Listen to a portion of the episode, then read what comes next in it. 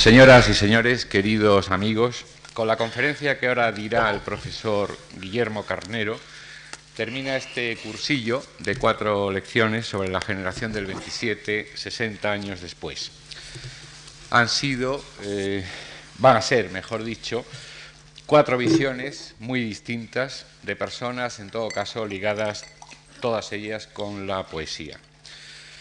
Porque Guillermo Carnero, además de un prestigioso catedrático de literatura en la Universidad de, Alicante, donde enseña desde 1979, profesor con numerosas publicaciones sobre temas literarios o relacionados con la cultura literaria, es, como ustedes saben, también un extraordinario poeta, uno de aquellos nueve novísimos de la famosa y todavía discutida antología de Castellet de 1970, donde se recogían poemas de, fundamentalmente de su único libro publicado entonces, Dibujo de la Muerte, de 1967.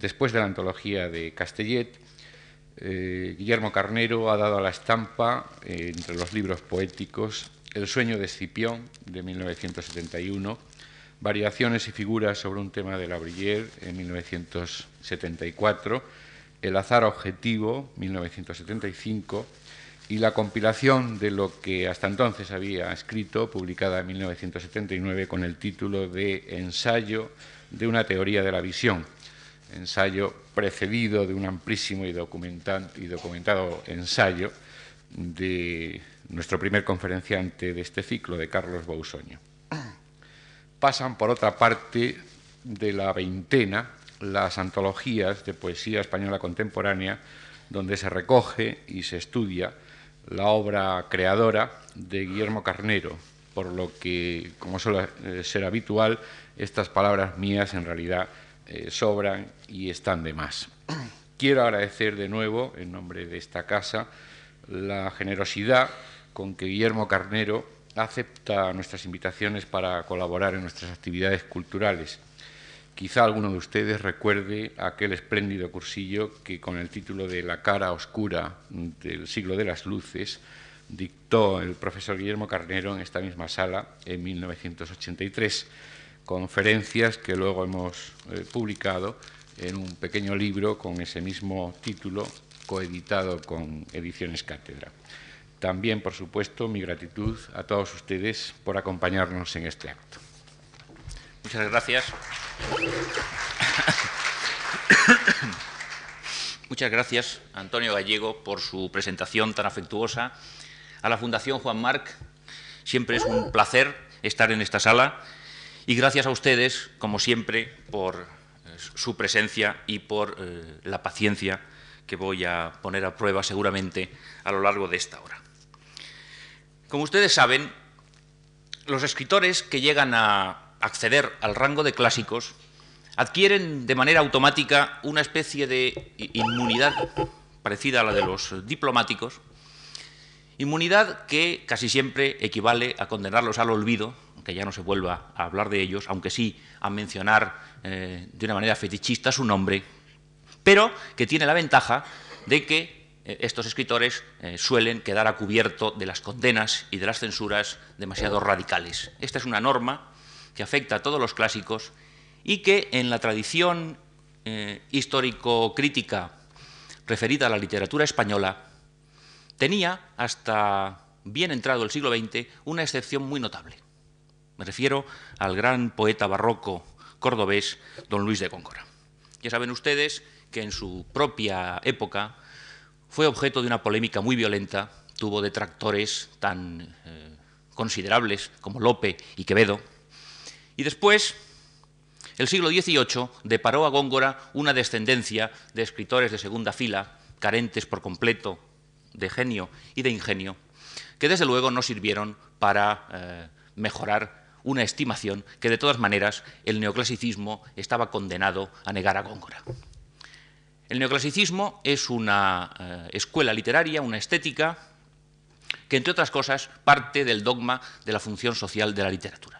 Para los neoclásicos, la literatura es una cátedra de formación de costumbres y de convivencia cívica. como toda literatura que reclame para sí esta misión de utilidad colectiva, el neoclasicismo exigía la transparencia del lenguaje literario en nombre de la difusión mayoritaria del mensaje útil que a través de la literatura se tenía que difundir. Y por lo tanto, el experimento gongorino era completamente ajeno y repugnaba al neoclasicismo. Era completamente opuesto al ideal neoclásico de claridad, o si quieren ustedes, por decirlo con la palabra un poco estrambótica de la época, de perspicuidad.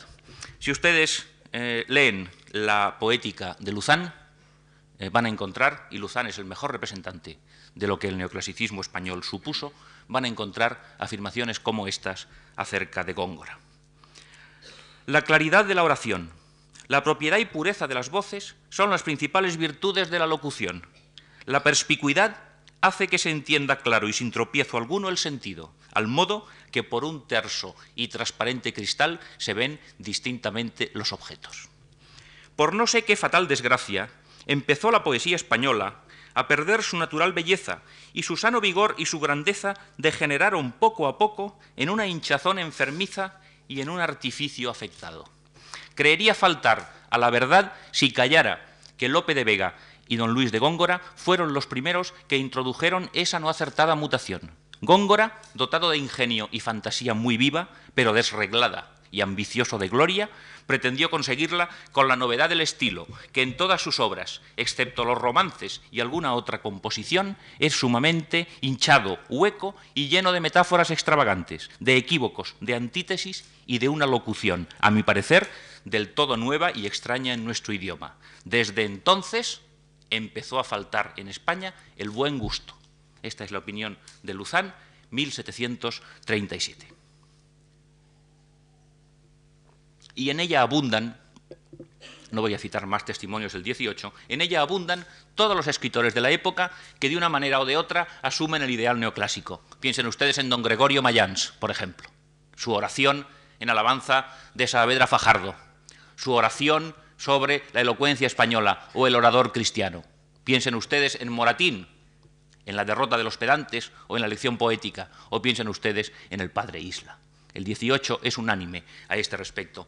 Y observen, por la cita eh, de Luzán que les he leído, observen que ya desde el 18 se distingue un doble góngora. Por una parte, el góngora de los poemas largos, el góngora de las soledades y el polifemo, y de los sonetos. Y por otra parte, el góngora de los romances, de las letrillas, de los poemas popularistas, de los poemas satíricos y festivos. Cuando les hable de reivindicación de Góngora, naturalmente me estoy refiriendo al primer Góngora, al Góngora de los grandes poemas y de los sonetos, porque al otro no hacía falta reivindicarlo de ninguna manera. Estaba aceptado, admitido y elogiado de una manera unánime. El siglo XIX, que se quiso apartar del XVIII en tantas cosas, sin embargo, a la hora de enjuiciar a Góngora, siguió absolutamente la senda trillada por el siglo anterior con unos cuantos testimonios, lo verán ustedes inmediatamente. Alcalá Galiano. Alcalá Galiano, en el prólogo a El Moro Expósito del Duque de Rivas, dice lo siguiente. El culteranismo consiste en la hinchazón y sutileza de conceptos, y por lo mismo es defecto natural de una gente de suyo ingeniosa y dotada de viva fantasía, a la que estaba vedado adquirir ideas nuevas y hasta dedicarse a sólidas meditaciones, a quien el poder crecido de sus reyes daba vanidad, mas no felicidad ni verdadera grandeza, y para la cual no eran el gobierno, las leyes y la religión materia de libre examen y de atrevida controversia, sino objetos de resignación violenta. En tal estado, forzoso era que se entretuviese el pueblo español en refinar pensamientos triviales y en abultar ideas comunes, malgastando sus grandes fuerzas naturales en juegos y saltos de volantines. 1834. Aquí tienen ustedes una explicación del barroco como aberración producida por la dictadura de los reyes de la Casa de Austria. Y don Ramón de Mesoneros Romanos, en 1837, en el Semanario Pintoresco Español de 9 de abril, dedica un artículo a Góngora donde dice lo siguiente. Entre los eminentes escritores que a principios del siglo XVII elevaron la musa castellana a su más alto grado de esplendor, sobresale un hombre singular, en quien vemos reunirse el gusto más delicado y la más lozana imaginación y luego renunciar por sistema a tan nobles cualidades para fundar una secta literaria irracional y extravagante. Góngora, perseguido largos años por una injusta suerte y extraviada acaso su imaginación por el demasiado estudio y el deseo de hacerse singular, tuvo necesidad de formarse con indecible trabajo un lenguaje peculiar, altisonante e hinchado, que desafiando todos los usos recibidos en el idioma español, se esforzaba en introducir en él el giro de construcción y los idiotismos griegos y latinos. No contento de haber desfigurado de este modo la lengua nacional, quiso dar a la dicción mayor dignidad y a cada palabra una intención profunda, usando de éstas en sentidos extravagantes y ajenos de su propia significación e inventando hasta una nueva puntuación y medida, sin cuya clave es inútil empeñarse en descifrar sus conceptos. Finalmente, para acabar de sublimar este estilo culto, supo exprimir todo el fruto de su vasta erudición histórica, mitológica y científica y arrastrar consigo a sus lectores a un tenebroso campo de conceptos oscuros y exagerados. 1837, Mesoneros romanos. Dos explicaciones del barroco en Alcalá Galiano, el barroco es el resultado de una psicopatía colectiva de los españoles, sin distinción ninguna, producida por la falta de libertades políticas y que en algunos de ellos se traduce en un determinado estilo literario que es eh, el gongorino. En Mesonero, que no eh, tiene las pretensiones, las pretensiones sociológicas de Alcalá Galiano, el barroco es también una psicopatía en este caso una psicopatía individual padecida por don Luis de Góngora, por la mala suerte, por el endiosamiento y por las circunstancias biográficas eh, que le eh, sucedieron. Pero siempre una psicopatía. Esta manera de explicar los fenómenos literarios es, desde luego, impropia y más frecuente de lo que debiera.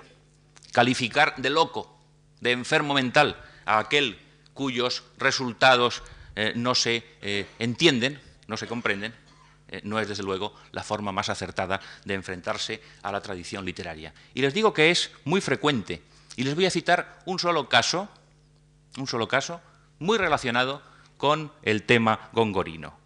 La historia crítica del modernismo de Silva Uzcategui, en 1925.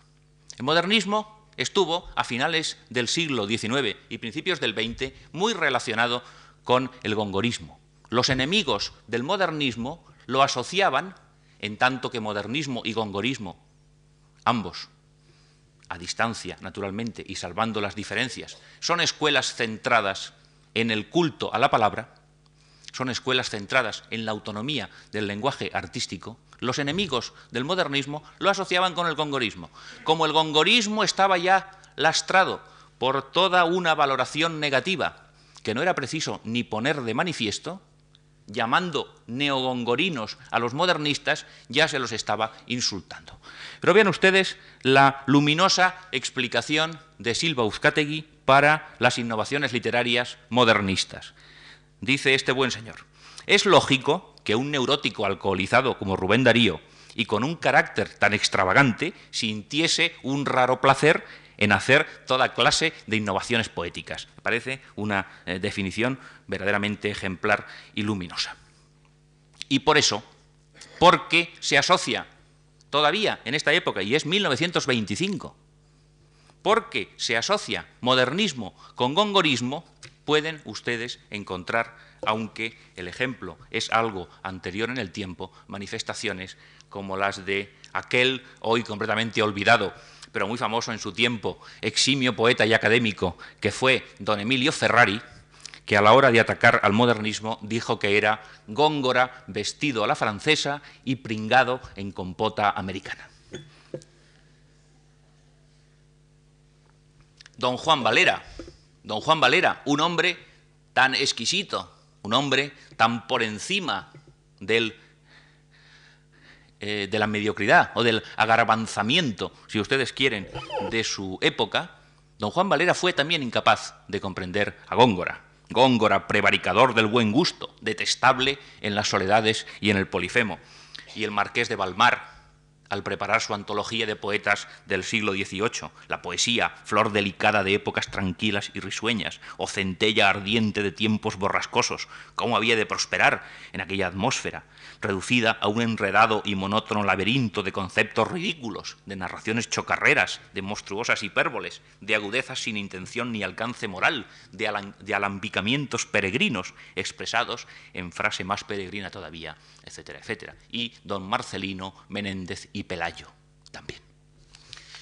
Como ven ustedes, la unanimidad es prácticamente total hasta finales del siglo XIX. Y todas estas ideas todas estas ideas ya se, convirtieron en lugares comunes, pasaron a los manuales de historia literaria. Todas estas ideas se enseñaron desde la cátedra y los grandes maestros de la España de comienzos del siglo XX, enseguida les citaré algunos eh, ejemplos notables, esos grandes maestros las asumieron y las reprodujeron sin eh, el menor problema. Hay unas cuantas voces que no se unen a este coro de improperios contra Góngora. La más notable es, y no podía ser de otro modo, la de Rubén Darío. Rubén Darío en Cantos de Vida y Esperanza. Cuando Gerardo Diego tuvo que compilar su antología de poemas en honor de Góngora, no encontró ningún ejemplo contemporáneo más que el de Rubén Darío. En Cantos de Vida y Esperanza hay un trébol de sonetos eh, dedicado a Góngora, y en ese famoso y bellísimo poema que empieza Yo soy aquel que ayer nomás decía, Rubén en la estrofa 11 se refiere a la hora de cristalizar una de tantas veces sus ensueños eróticos, mm, dice, como la Galatea gongorina, me encantó la marquesa berleriana. Realmente Rubén es, hasta la generación del 27, el único eh, escritor importante que eh, disuena del coro de manifestaciones negativas en contra de Góngora. Otros escritores menores eh, también lo hicieron, por ejemplo Enrique Díez Canedo, pero eso ya sería erudición menuda. De modo que, como ustedes ven, a pesar de lo rápida que ha sido esta eh, visión, como ustedes ven, reivindicar a Góngora a comienzos del siglo XX era una verdadera revolución estética. Y era, además, una auténtica provocación. Voy a intentar porque ese es el tema de esta conferencia, voy a intentar eh, situar ese interés por Góngora en el seno de la ideología, del espíritu, del pensamiento vanguardista en el que se produce, porque, desde luego, la reivindicación de Góngora en 1927 no es una simple actividad erudita. Quizás la ingente obra erudita de Damaso Alonso a lo largo de toda su vida ha podido hacer pensar que desde el primer momento se trató del esfuerzo de un gran conocedor de las letras españolas. Pero originariamente no es así. Originariamente la reivindicación de Góngora, incluso en Damaso, es un acto de eh, protesta literaria. Los textos eh, de Damaso, en un momento inicial, son manifiestos literarios, no son trabajos académicos. Tuvieron, sin embargo, la eh, fortuna de iniciar en la mente de Damaso un interés que luego ha dado esos frutos tan espléndidos a lo largo de toda su vida.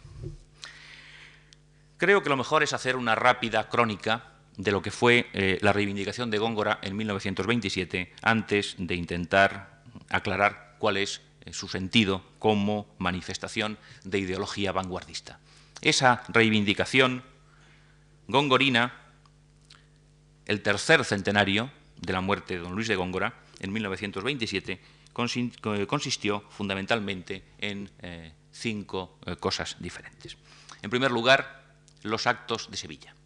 En los actos de Sevilla, Ateneo de Sevilla, intervinieron Damaso Alonso, Alberti, Bergamín, Chavás, Gerardo Diego, García Lorca y Guillén. Fueron fundamentalmente conferencias, a alguna de ellas me referiré más adelante. En segundo lugar, y quizás eh, es más mm, interesante, que lo ocurrido en Sevilla, en segundo lugar están los actos de Madrid. Los actos gongorinos celebrados en Madrid están relatados en el primer número de la revista Lola, la revista chica de la poesía española que fundara Gerardo Diego como encarte de la revista Carmen. tienen ustedes un facsímil reciente de ambas publicaciones y desde luego Lola es un testimonio y un documento muy interesante de su época y yo les recomiendo encarecidamente que lo eh, repasen. En esos actos de Madrid intervinieron Gerardo Diego, Rafael Alberti, José María Hinojosa, Cosío, Buñuel, Bergamín, Juan Chabás, Dalí, Guillermo de Torre y Moreno Villa. Y se formó un tribunal. Se formó un tribunal para reivindicar a Góngora, siguiendo la tradición dadaísta de los tribunales literarios.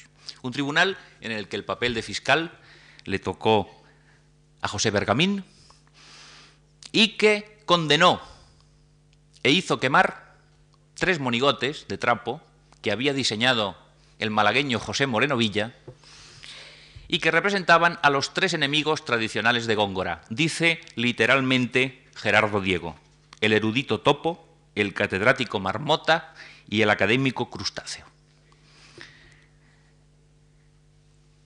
Aportaron un gran haz de leña, dice Gerardo Modelo Núñez de Arce, y en esa hoguera fueron quemados un conjunto de libros que representaban actitudes adversas o enemigas de lo que los poetas del 27 pretendían con su reivindicación de la obra del gran poeta cordobés.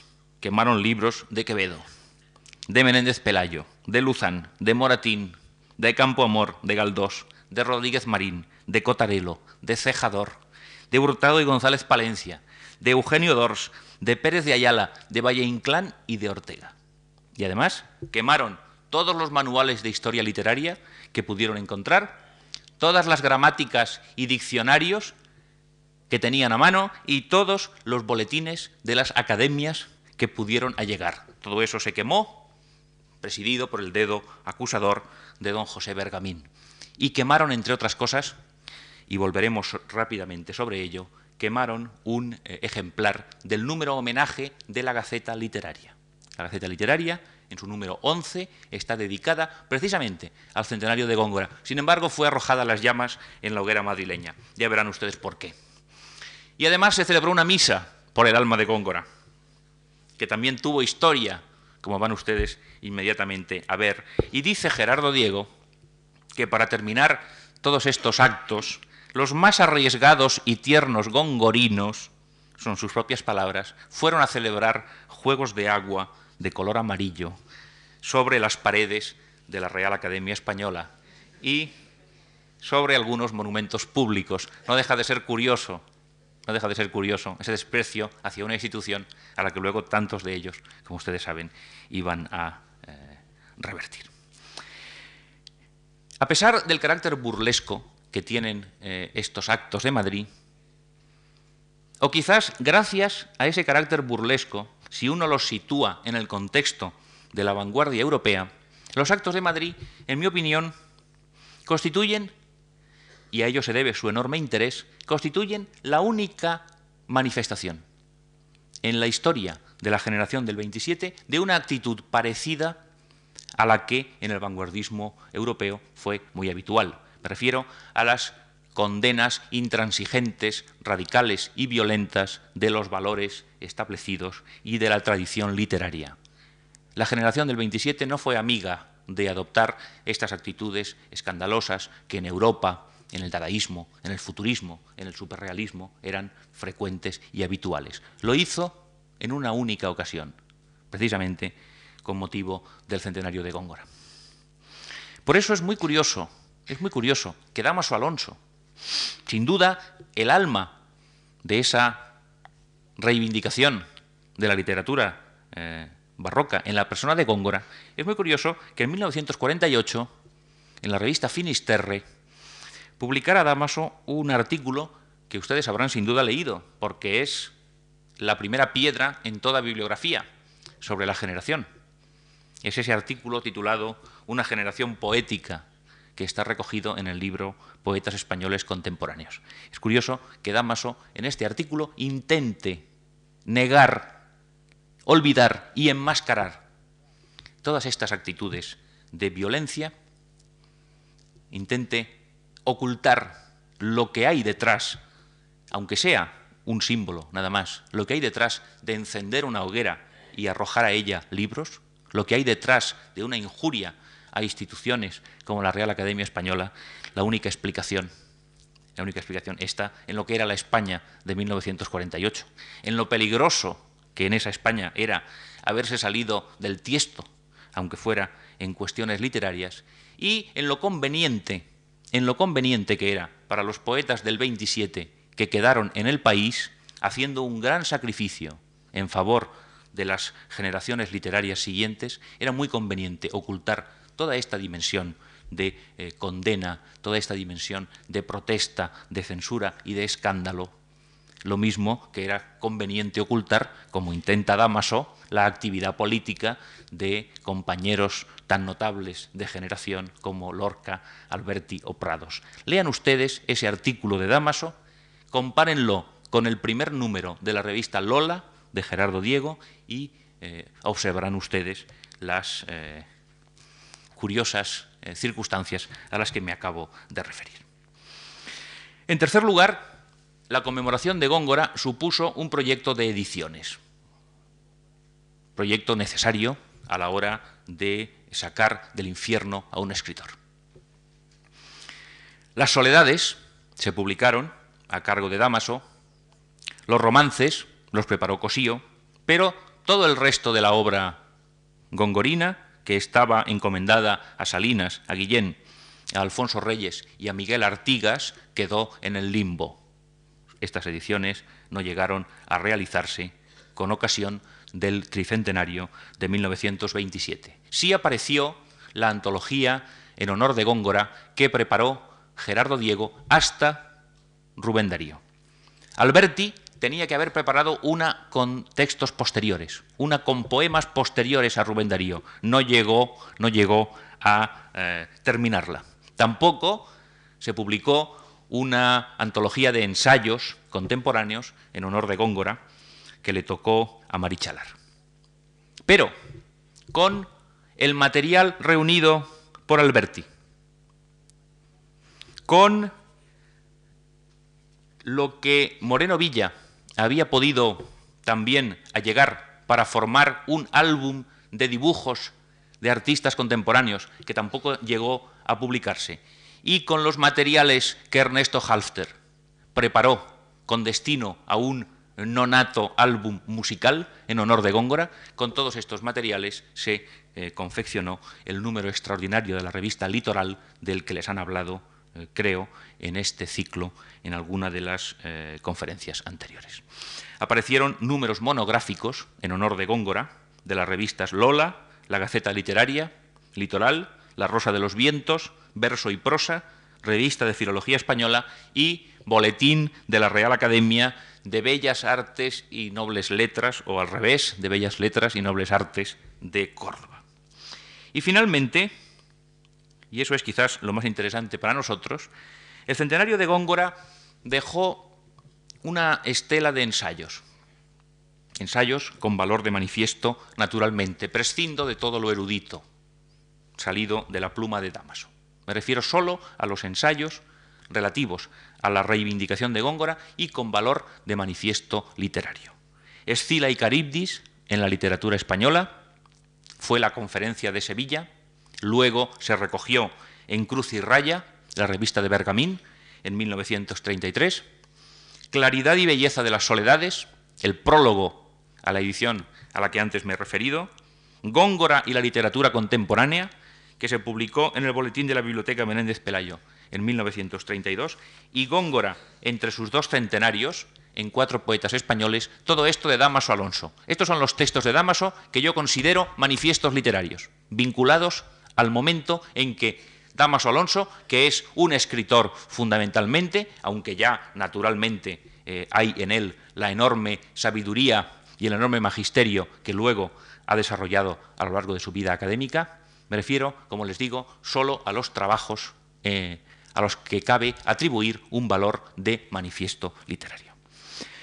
La imagen poética de don Luis de Góngora, un texto muy hermoso de García Lorca, La Conferencia de Sevilla, de 1927, dos de Pedro Salinas, La exaltación de la realidad, Luis de Góngora, y Aprecio y defensa del lenguaje, recogidos en los libros La realidad y el poeta y La responsabilidad del escritor, y el capítulo sobre Góngora, que aparece en Lenguaje y Poesía de Jorge Guillén. Limitándonos a los poetas del 27, estos son, en mi opinión, los textos a los que cabe atribuir un valor de manifiesto literario vinculado a lo que fue el 27 como grupo vanguardista en su actividad concreta de reivindicar a Góngora dentro de la vanguardia, sobre lo que enseguida mm, pasaré a extenderme. De toda esta crónica hay un detalle que quisiera destacar. En el número homenaje de la Gaceta Literaria colaboran Alberti, Lorca, Alfonso Reyes, Miguel Artigas, Cosío, Ramón Gómez de la Serna, Jarnés, Guillén, Damaso Alonso y Gerardo Diego. Es decir, la mayoría de la generación del 27. Y sin embargo, este número aparece entre las publicaciones que se arrojan a la hoguera madrileña de 1927. La explicación está en ese primer número de la revista Lola. Porque el contenido del primer número de Lola fue en realidad escrito para aparecer en la revista de Ernesto Jiménez Caballero. Fue escrito para aparecer en la Gaceta Literaria, pero don Ernesto lo rechazó. Don Ernesto lo rechazó seguramente porque Ortega era uno de sus eh, principales ídolos y la teoría de Andalucía de Ortega y Gasset había sido quemada en la hoguera madrileña y también porque y también porque eh, al parecer algunos de los libros que se quemaron en, eh, en esa hoguera tenían contratos de publicidad con la Gaceta Literaria. Por lo cual, el artículo de Damaso, incluido en ese número extraordinario, fue también censurado. Y además, Ernesto Jiménez Caballero dijo en El Sol que los poetas del 27 eran, en realidad, ya estaba entonces don Ernesto con sus veleidades y fantasías eh, fascistas, y dijo eh, Jiménez Caballero que los poetas del 27 en realidad eran un grupo de intelectuales católicos de derechas porque se dedicaban a celebrar misas como manifiestos literarios. Lo que significa, lo que significa que Lola se fundó para dar la réplica a Jiménez Caballero. Gracias a la conducta de don Ernesto, tenemos la suerte de contar con una revista más en el haber eh, de los poetas del 27. Desde luego, el episodio revela de una manera muy clara el distanciamiento ideológico que ya entonces existía entre el que luego escribió el genio, eh, genio de España y los poetas del 27.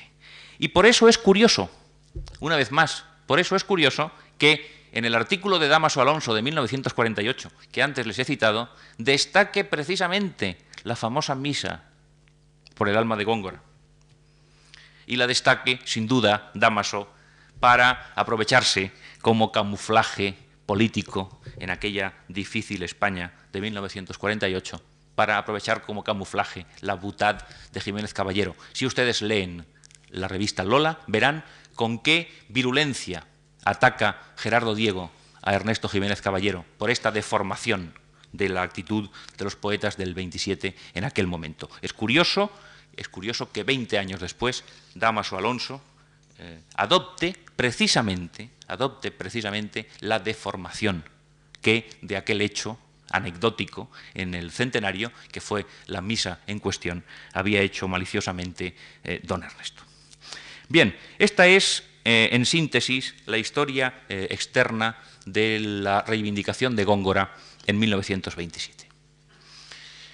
Y lo que toca ahora, creo yo, es intentar explicarnos por qué se produce esa reivindicación y qué relación tiene con un grupo de vanguardia como fue el de los poetas llamados del 27. Porque los poetas del 27 heredan un clima de vanguardia que en la España de los años 10 y 20 es universal.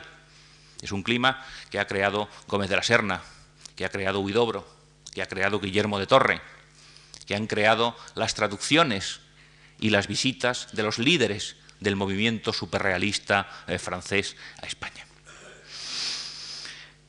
Y es, en una primera aproximación, es sorprendente, es sorprendente que en un clima vanguardista se produzca la reivindicación de Góngora. Es sorprendente porque todos los movimientos de vanguardia, todos ellos, al margen de la doctrina específica que cada uno ah, levantara en su tiempo, todos los movimientos de vanguardia coinciden en una serie de cuestiones básicas. Una de esas cuestiones básicas es rechazar los valores, la literatura, el arte, el pensamiento del pasado. Los movimientos de vanguardia son antipasatistas. Los movimientos de vanguardia son radicalmente enemigos de asumir cualquier proyecto de continuidad de la cultura. Los movimientos de vanguardia son enemigos de admitir el valor de un escritor, de un pensador que corresponda a esa tradición que termina con ellos.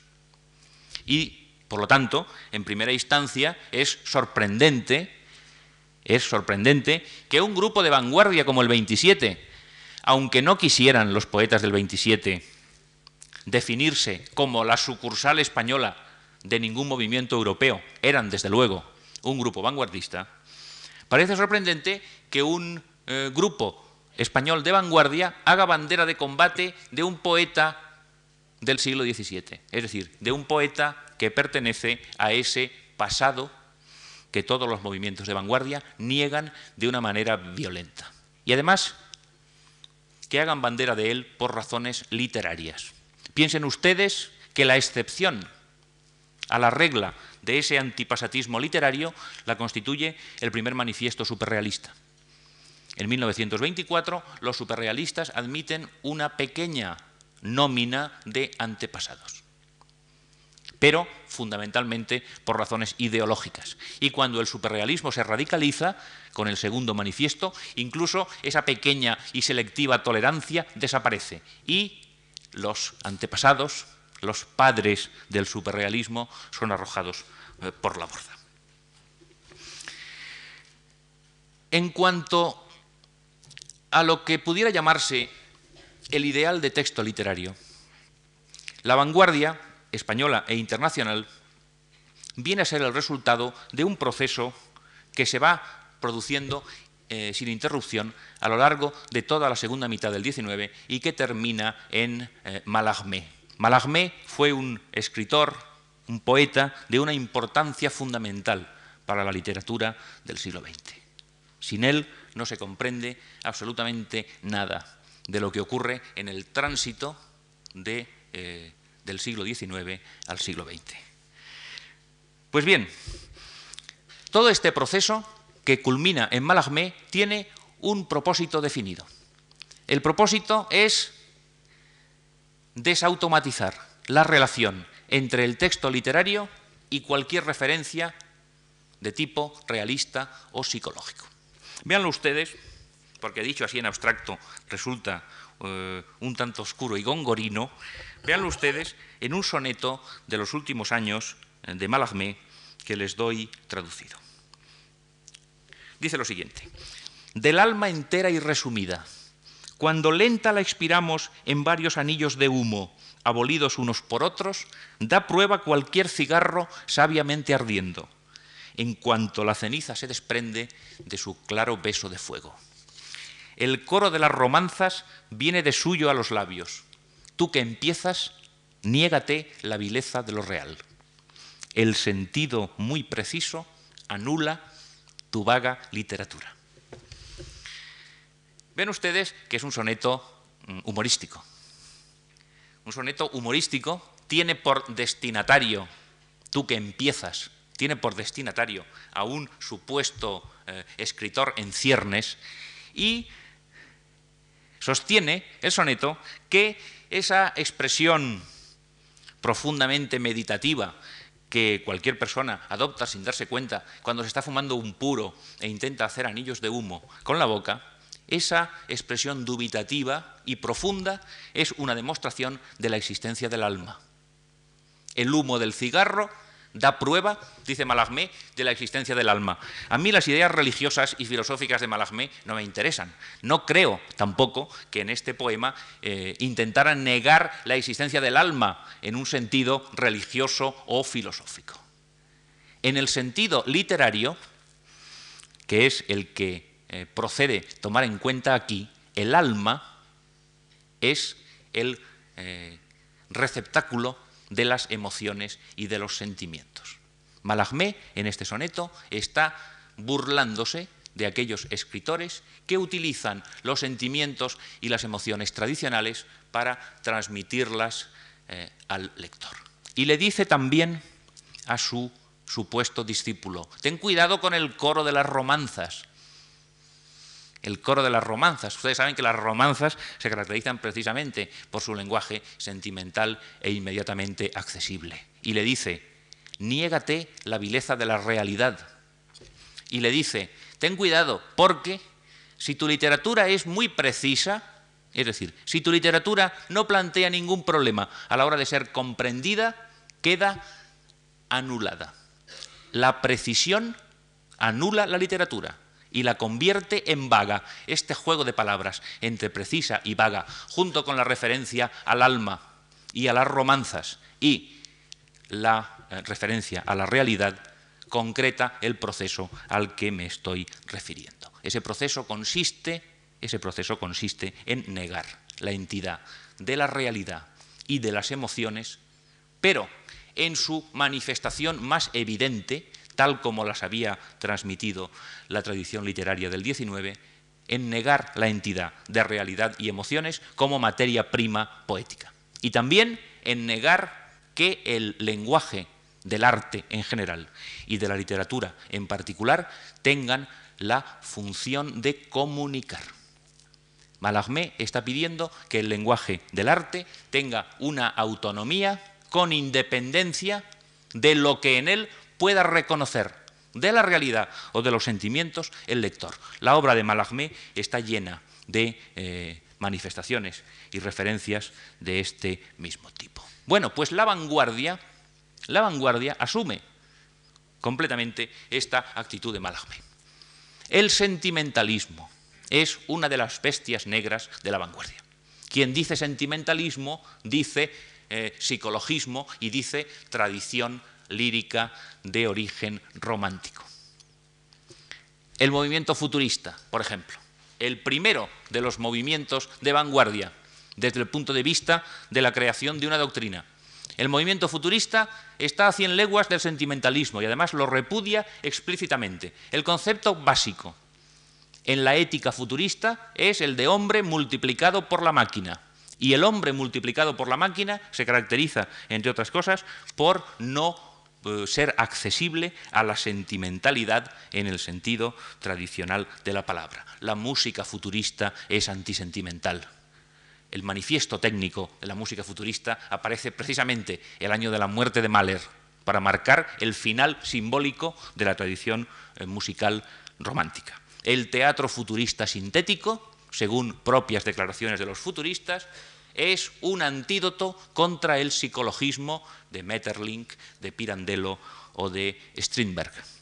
Y los futuristas despreciaron de una manera olímpica la literatura del fin de siglo. Y la despreciaron precisamente porque esa eh, literatura se caracterizaba por elaborar eh, análisis sutiles y refinados de toda clase de psicopatías y morbosidades mentales.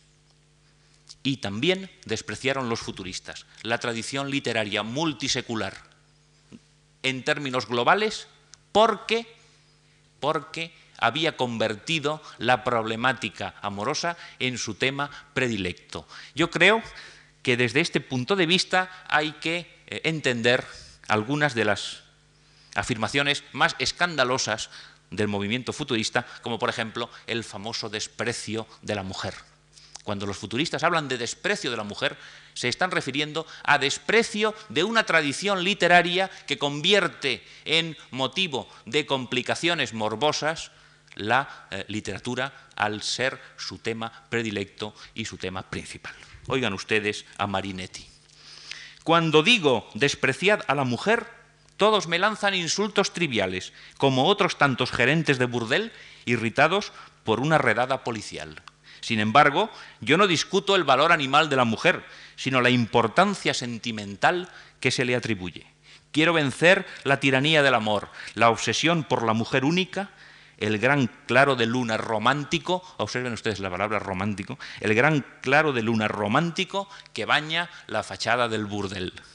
Proclamamos que el sentimentalismo es la virtud típica de los vegetales, un vicio en los animales y un delito en los hombres, porque encadena fatalmente su dinamismo y su evolución veloz.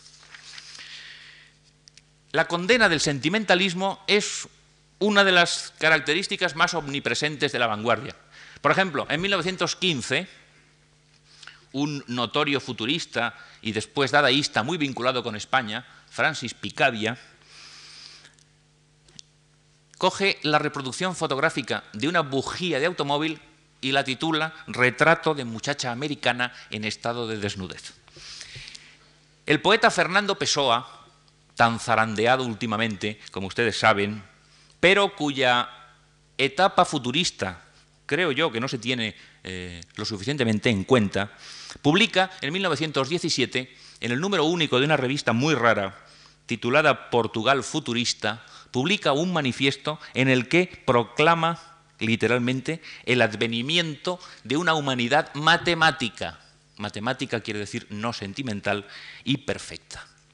La sucursal inglesa del futurismo italiano se llama el vorticismo. El vorticismo lanza en 1914 un manifiesto en el que se maldice también literalmente la efusión sentimental gálica. Vean ustedes el juego de palabras.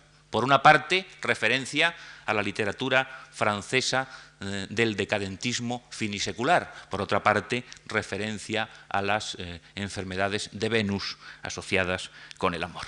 Cuando Ramón Gómez de la Serna define la greguería, la considera negación de la descripción y negación de la sentimentalidad. Si ustedes repasan los manifiestos de Vicente Huidobro, están también repletos de afirmaciones en el mismo sentido, y los de sus maestros, los de Pierre Verdi, los de Paul Dermé, Guillermo de Torre, tan importante en el vanguardismo español.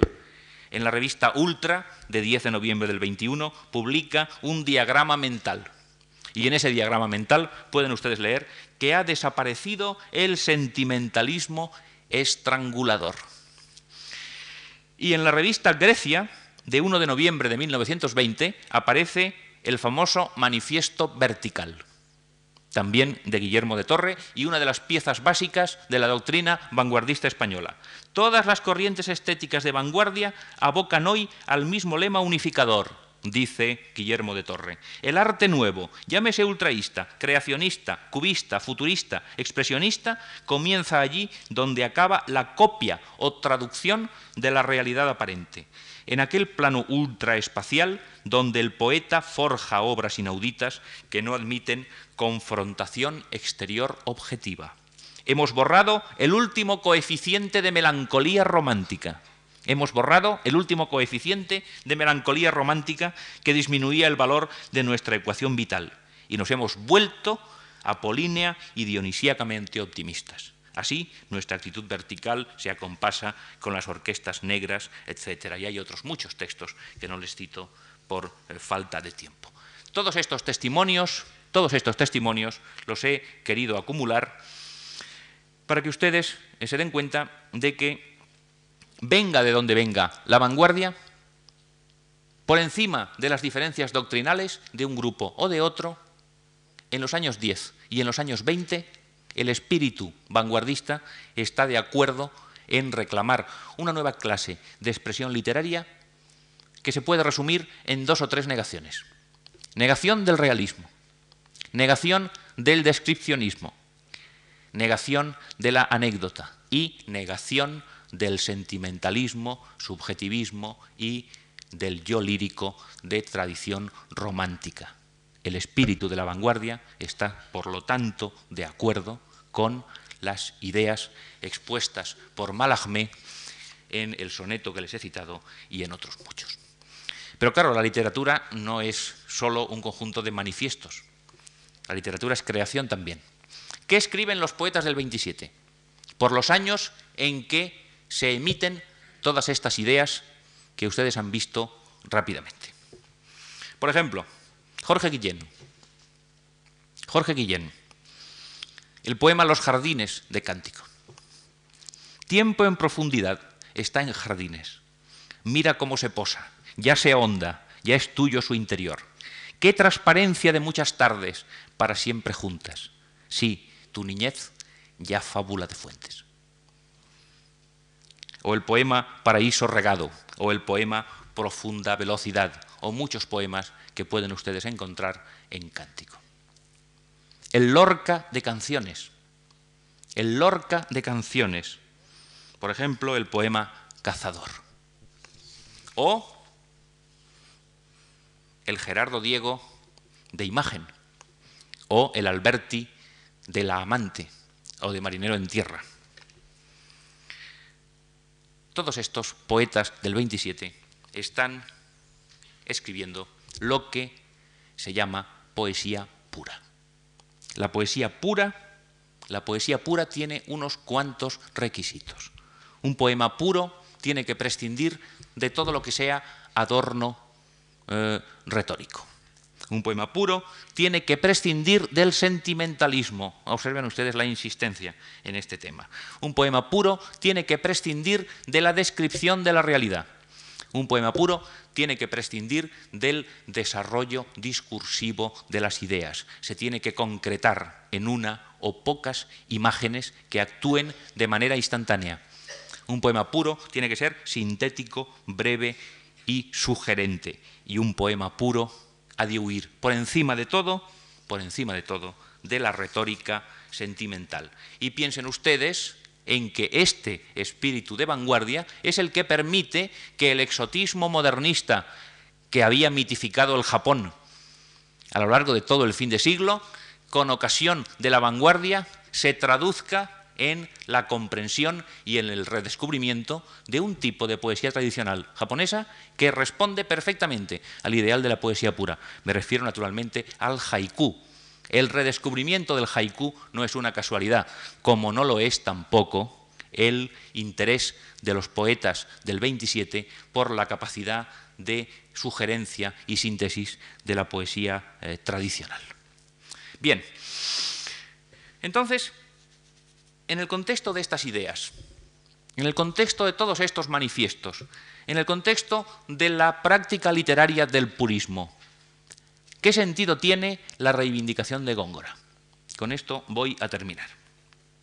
La respuesta está a nuestro alcance, yo diría que en tres textos fundamentales. Uno, de Rogelio Buendía, un crítico hoy olvidado, en la Gaceta Literaria de 15 de abril de 1927, un artículo de título anodino que se titula algo así como Luis de Góngora, y dos eh, ensayos de Damaso Alonso que les he citado ya. Claridad y belleza de las soledades y Góngora y la literatura contemporánea. Si ustedes sintetizan los argumentos de Damaso, su razonamiento es el siguiente. Su razonamiento es el siguiente. Se reprocha habitualmente a Góngora un par de cosas. La inconsistencia del argumento en sus poemas largos y la oscuridad de su lenguaje. Esas dos características, en opinión de Damaso, no solo no son vicios involuntarios de Góngora, sino que son virtudes queridas, construidas y que tienen el mérito de hacer de Góngora un vanguardista, no solo en su tiempo, sino incluso, incluso de permitirlo ser un equivalente de lo que la vanguardia pretende en los años 20. Damaso dice, y con total exactitud, que Góngora levanta una lengua, una lengua poética, que no tiene nada que ver con la norma lingüística habitual.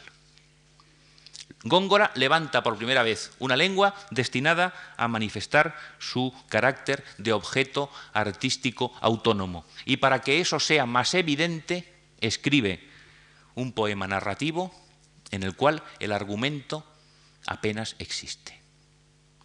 Es, naturalmente, el caso de las soledades. Siguiendo con el esquema de Damaso. No hay en eh, la obra de Góngora ninguna referencia a la realidad. No hay ninguna emoción, ni ninguna anécdota que un lector pueda reconocer de una manera inmediata, evidente y automática. Y todo ese conjunto, todo ese conjunto, ese enrejado de metáforas que constituye la lengua poética de Góngora, para terminar ya con las ideas de Damaso, tiene una característica fundamental, que es la no subordinación a la representación directa de la realidad ni a la reproducción de los sentimientos y de las emociones que permitirían una conexión inmediata entre el autor y el lector. Si ustedes, si ustedes observan este diagnóstico del significado de Góngora hecho por Damaso Alonso, se darán cuenta de que, en resumen, nos está diciendo lo mismo que Malagmé reclamaba para el arte del futuro. Que el arte no sea realista, que el arte no sea subjetivista y que el lenguaje del arte no sirva para la comunicación. Esta es la novedad introducida por Malagmé y reclamada teóricamente. Este es el magma básico del pensamiento doctrinal vanguardista y esta es, según un Damaso Alonso, que en ese momento es un fiel intérprete del espíritu de la vanguardia, esa es la originalidad y la singularidad de Góngora.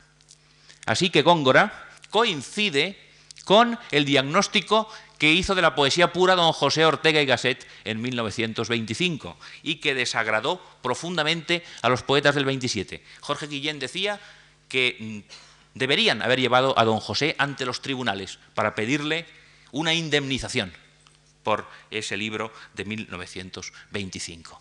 Lo que quiero decirles es que en los círculos vanguardistas españoles de aquellos años es un lugar común el hecho de que Góngora es un antecedente de las eh, innovaciones reclamadas por Malagmé y puestas en práctica por la vanguardia.